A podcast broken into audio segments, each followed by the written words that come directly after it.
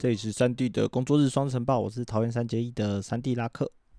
那这个节目呢，预计每周一、三、五早上六点半，哎，六点更新。那给大家一个工作日的双日晨报更新呢，国内外的大小事跟我自己的事情啊，陪伴大家一起度过呃一年的五十二周。那首先今天是四月十一号，二零二二年第十六周的星期一。那第一个是疫情的消息啦。那昨天的本土确诊哦，来到了四百三十一。那个案的分布呢，用前三名来看，一样是新北市一百四十三例，台北市六十七例，桃园市四十五例。那唯一跟上礼拜五不一样，就是高雄变了变成了桃园嘛。啊，不过整整体而言呢，就是不断的攀升啊。那我上一周跟大家讨论的死亡率指标呢，现在降低到了三点一二 percent 啊。那根据其实当天听众有跟我回复啊，那就是说，其实台湾在之前是都是得到比较疫情，都是得到那种比较严重会重症的病毒，那现都还没有大肆的被这种现在目前这种传染性比较强，然后死亡率比较低的病毒株给感染。因此呢，在死亡率的呈现上呢，才会在是上周的时候还会是世界十三强哦。那果不其然啊，那个强者听众讲完之后，过没几天真的就下降了。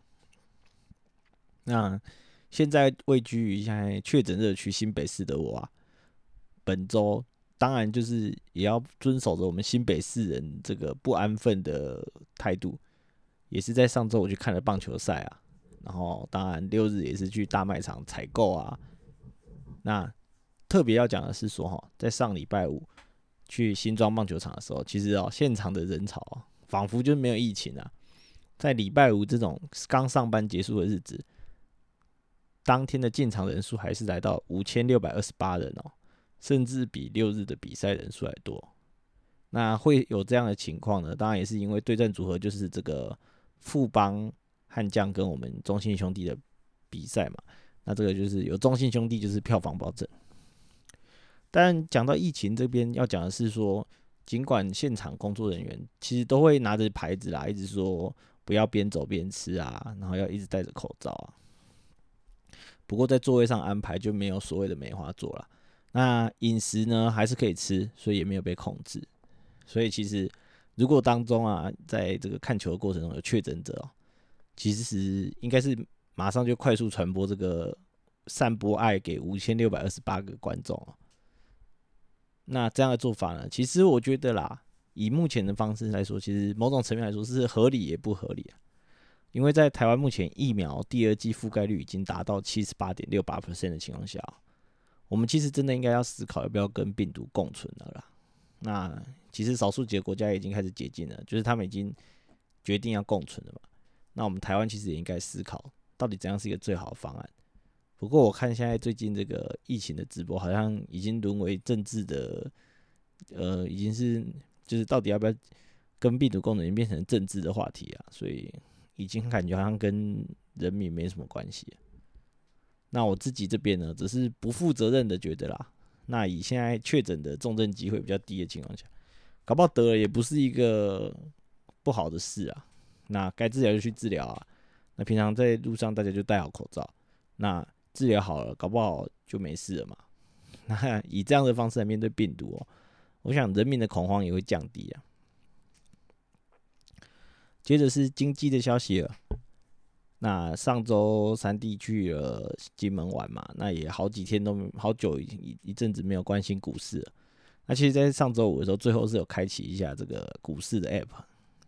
那原来连假之后的大盘啊，在前两天就是持续下探压力，那又再次的挑战这个跌破一万七的关卡。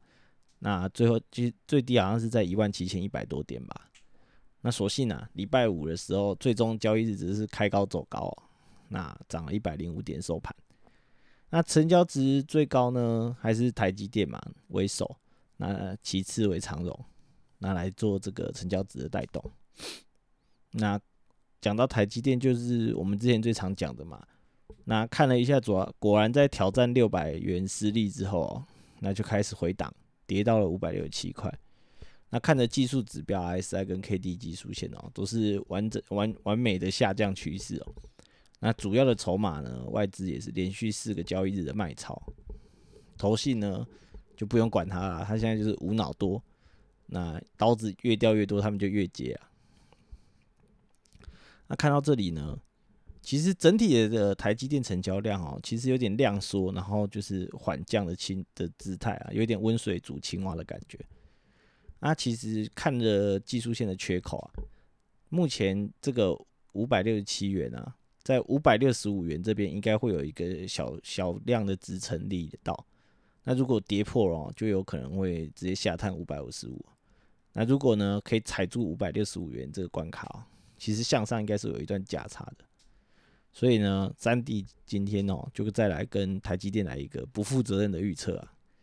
那我认为在五百六十五元到五百七十元之间，这个五块钱的价钱呢，我们是可以进场的。那停损就停在五百五十五元这个最低点嘛。那我们最重要的是，不只要会进进场嘛，还要会停利嘛。那我觉得它这个反这波反弹价差呢？最高点应该在五十五百八十块。那根据这个，我们自己对自己再没有信心一点，到五百七十五元的时候就可以准备停利了。最后则是我自己的新闻啦。其实上一周对我而言啊，真的其实算是整个是大充电的一周。虽然说廉价区的金门玩好像没有怎么充电到，不过呢，一回来放呃工作个两天，然后马上又到了周末。对我来说，其实相对蛮舒适的。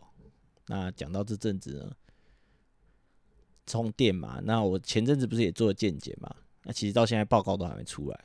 那不过呢，我其实最近是有对，在我最近都有去打羽毛球，做一个运动嘛。那在自我评估下，我是觉得我的心肺出了很大的状况。那每次在打球的前三十分钟哦，马上就来到心跳的当天的峰值哦，跟这个爬山根本是一模一样。那而后再缓缓下降，不过呢，体力却没办法支撑这样的运动模式哦。那因此呢，在这两周就开始做一点点体能的训练嘛。那因为我的社区下面就有飞轮跟慢跑嘛，就有这个跑步机嘛，所以在本周四啊，还有六日的时候，都去上周哎，应该说是上周四跟六日的时候，都去进行了脚踏车飞轮的训练。那其实，在第一天的时候，真的是状态真是不忍直视啊，那个。踩着踩着，心跳都飙到一百五十几、一百六十几啊！好，有一种，呃，我也没干嘛，那心跳就快成，就有点呃过度的、过度的紧张跳动哦那但是还是咬着牙撑了两个多小时啊。